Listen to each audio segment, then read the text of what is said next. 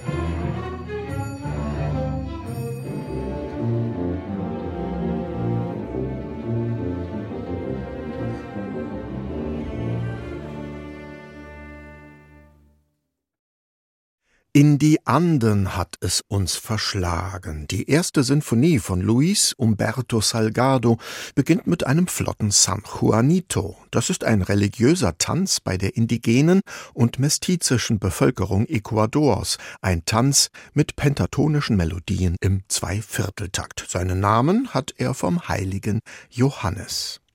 Wir hörten damit das Sinfonieorchester aus Cuenca, der drittgrößten Stadt Ecuadors, unter der Leitung seines Chefdirigenten Michael Meissner. Sie sind die einzigen, die nicht nur sämtliche, sondern überhaupt jemals eine von Salgados neuen Sinfonien eingespielt haben. Zu dieser besonders engagierten Aufnahme nachher noch mehr. Kaum jemand kennt ihn, sogar im heimatlichen Ecuador ist seine Musik nur wenigen vertraut, mit Ausnahme vielleicht seiner volkstümlichen Lieder. Dabei zählt Luis Umberto Salgado zu den großen Komponisten Südamerikas. Geboren wurde er am 10. Dezember 1903, vor 120 Jahren. Gelebt hat er bis 1977. Salgado war so etwas wie ein musikalischer Don Quixote. Er scheute die Öffentlichkeit und komponierte das meiste für die Schublade. Seine Werke verbinden die Klänge der Moderne mit lateinamerikanischer Folklore. Kaisers Klänge lauschen heute den wenigen Tonaufnahmen von Salgados Musik. Lebendig und energiegeladen ist sie, diese Musik. Die Orchestrierungen sind äußerst farbig. Inspirieren ließ sich Salgado von der Volksmusik seines Landes und den Strömungen der zeitgenössischen Moderne. Seine Vorbilder sind Beethoven und Schönberg. 1944 komponiert er sogar einen San Juanito im Zwölftonsystem. Seine erste Sinfonie, deren Anfang wir eben gehört haben, stammt von 1949. Da war Salgado immerhin schon 46 Jahre alt. 1973, mit 70 Jahren und vier Jahre vor seinem Tod, schreibt Salgado noch eine Bratschensonate. Auch sie enthält Anklänge an die Folklore Ecuadors. Im Finale, einem Allegro Energico, wird ein Albatho angestimmt, ein Tanz, der von den Straßenkapellen, den Bandas, am Morgen eines Festtages gespielt wird. An Bratsche und Klavier hören wir jetzt Boris Weiner und Alan Sommer von den Kansas Virtuosi und danach dann gleich mal die Musik, mit der Salgado heute bei seinen Landsleuten noch am bekanntesten sein dürfte.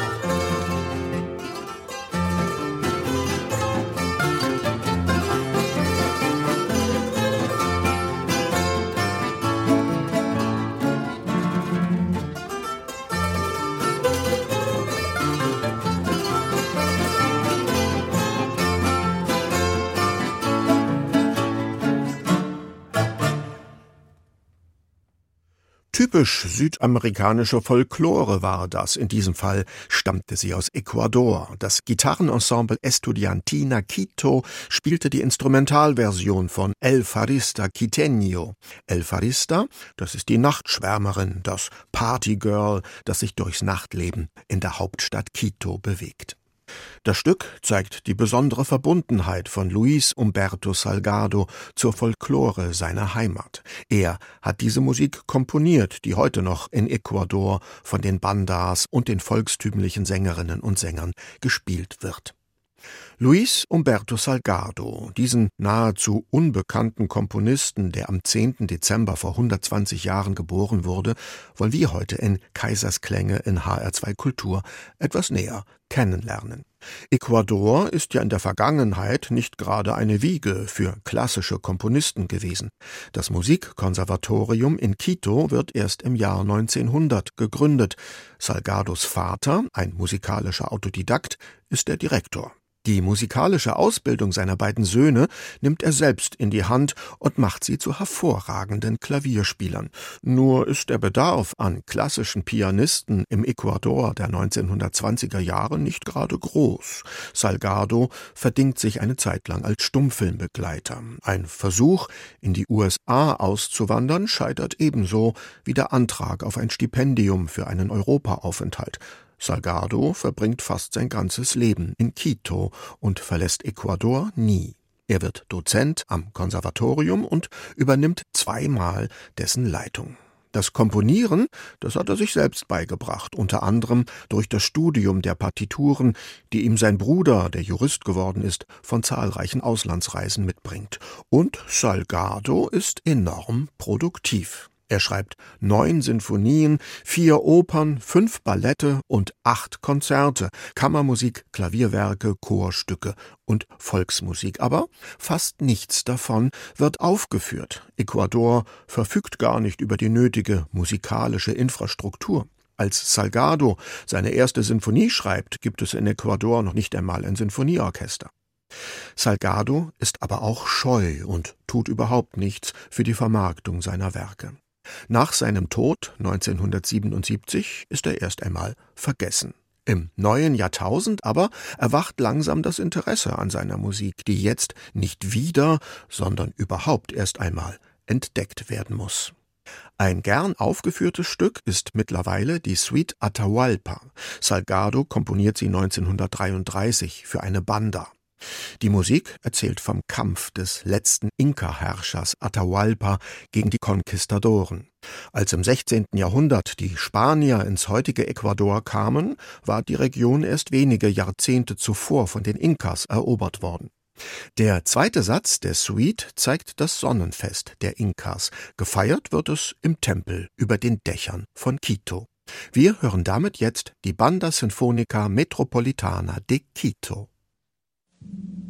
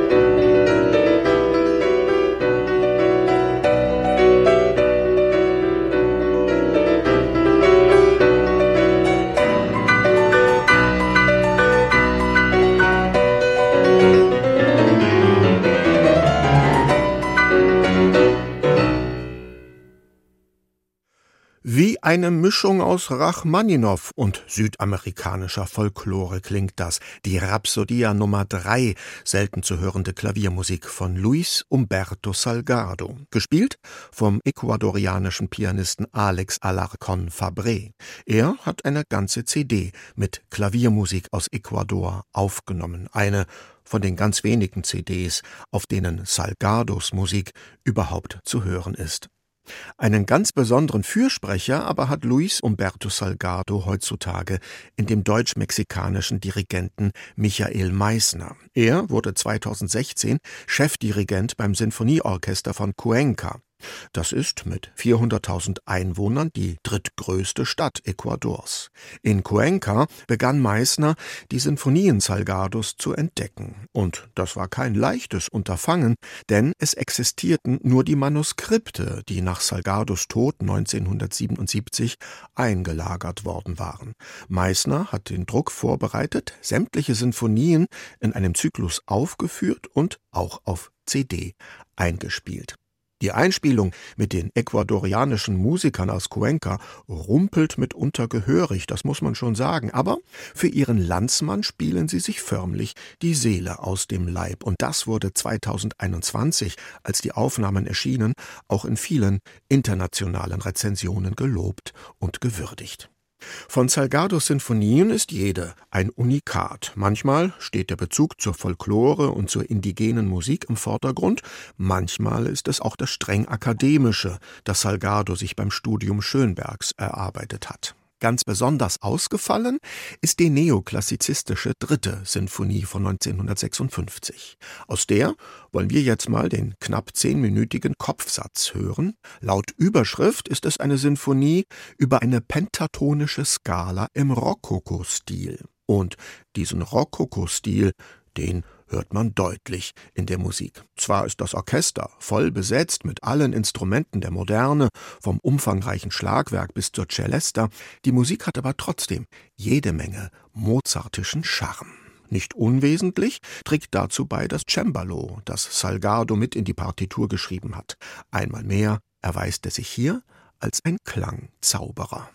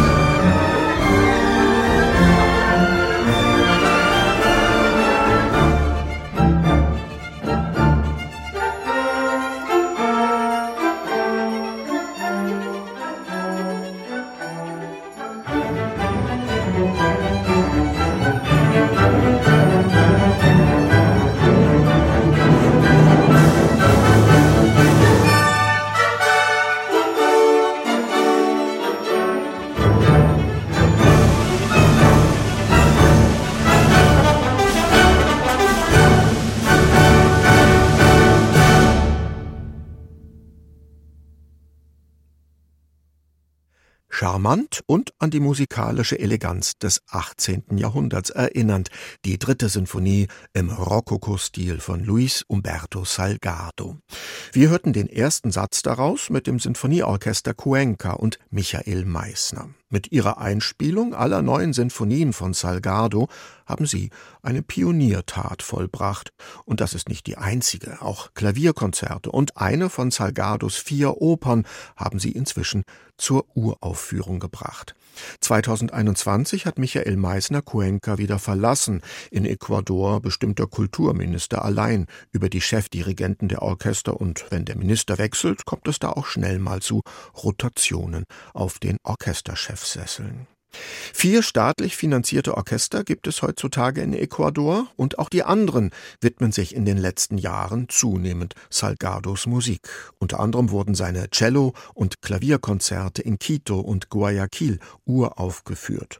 Von so einer Wertschätzung hätte Salgado zu Lebzeiten nur träumen können. Er selbst hat nur eine einzige seiner Sinfonien und ein paar Kammermusikwerke in vollständigen Aufführungen miterlebt. Und an Aufnahmen seiner Musik war erst recht nicht zu denken. Mit einer einzigen Ausnahme, und die stammt ausgerechnet aus Deutschland. Im November 1968 nahm das Estradenorchester, ein Ensemble des DDR-Rundfunks, die ecuadorianische Suite auf, die höchstwahrscheinlich einzige Rundfunkaufnahme eines Werkes von Salgado. Das Stück ist wieder ganz von der indigenen Musik Ecuadors beeinflusst. Der zweite Satz trägt den Titel Rituelle Szene.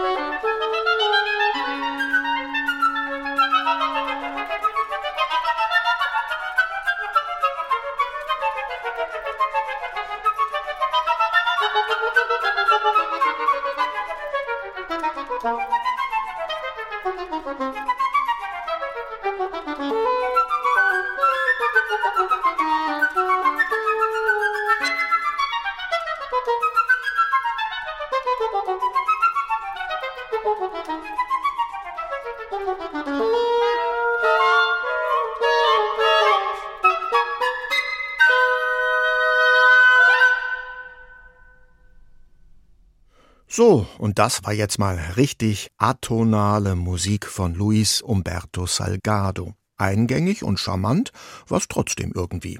1969 reagierte Salgado auf die erste Mondlandung mit einem programmatischen Trio für Flöte, Oboe und Englisch Horn. Er gab ihm den Titel Selene nach der altgriechischen Mondgöttin. Wir hörten den kurzen Schlusssatz Die Rückkehr mit Mitgliedern der Kansas Virtuosi. Das Stück sei, so sagte der Komponist, eine Reflexion seiner persönlichen Eindrücke von der kosmischen Saga mit den Helden von Apollo 11. Den musikalischen Kosmos von Luis Umberto Salgado haben wir hier heute durchstreift. Auf vieles sind wir dabei gestoßen, auf atonales und neoklassizistisches, auf moderne Sinfonik und südamerikanische Folklore, auf streng durchkomponierte Klavierwerke und indigene Musik mit Rückbezügen bis hin zu den Inkas. Die Musikliste zur Sendung finden Sie wie immer auf der Internetseite von HR2 Kultur unter dem Stichwort Kaisers Klänge. Den Podcast gibt es ebenfalls dort oder auch in der ARD Audiothek. In der nächsten Woche kommen Kaisers Klänge nur am Mittwochstermin, da unternehmen wir dann eine Reise ins Musikland Finnland. Der Musikkosmos von Luis Umberto Salgado ist bunt und vielgestaltig. Viele neue Planeten gibt es darin noch zu entdecken. Die musikalischen Forschungsreisen haben gerade erst begonnen. Einen ganz besonders wichtigen Beitrag haben Michael Meissner und das Sinfonieorchester aus Cuenca geleistet mit ihrer Einspielung der neuen Sinfonien. Wir hören jetzt noch das Finale aus der siebten. Die war 1970 eine Hommage an Beethoven zu dessen 200. Geburtstag. Das Manuskript befindet sich heute im Beethovenhaus in Bonn, wohin Salgado es nach der Fertigstellung gesandt hatte. Das Finale der Sinfonie besteht aus festlichen Orchesterklängen im Beethovenschen Geist. Damit verabschiedet sich für heute von Ihnen Nils Kaiser.